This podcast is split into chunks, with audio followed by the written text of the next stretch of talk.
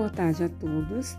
Me chamo Mercília, sou estudante de odontologia do quinto período e vim falar sobre um tema que é extremamente importante na dentística, bem como também para todas as especialidades da área da odontologia, que é a adequação do meio bucal. A adequação do meio bucal é o conjunto de medidas para a recuperação do equilíbrio biológico perdido ela compreende a realização de medidas de prevenção e controle direcionadas à doença cárie periodontal, a fim de reintegrar a cavidade bucal às condições de normalidade e reduzir a possibilidade de aparecimento de novas enfermidades. A adequação do meio bucal consiste em uma série de procedimentos na qual o cirurgião dentista utiliza para criar um ambiente favorável para a paralisação da doença controlando os sítios de retenção de micro-organismos, diminuindo acúmulo de placa, a fim de favorecer a higiene oral.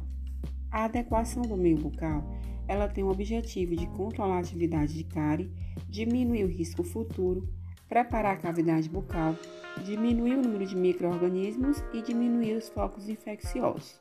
Na adequação do meio bucal, ela deve ser seguida algumas etapas que veremos a seguir.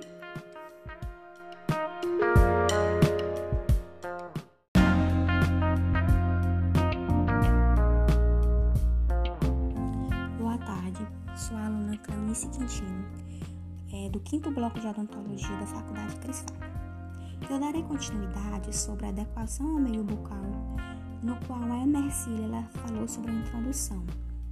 Então, eu irei abordar as cinco etapas. Na primeira etapa, nós temos a profilaxia, que é a remoção de placa. Nesta fase é onde você faz a instrução de higiene da cavidade oral para o paciente. Na segunda etapa, nós temos a raspagem supragengival, no qual ela elimina os fatores retentivos de placa, a fim de reduzir a quantidade de microorganismos no local. Na terceira etapa, nós temos a escavação em massa, que é a retirada do tecido cariado, removendo os nichos de retenção da placa bacteriana. Só uma observação, que ela pode ser usada o CIV, o óxido de zinco, o eugenol e a aplicação de fluxo, no qual ela é muito importante.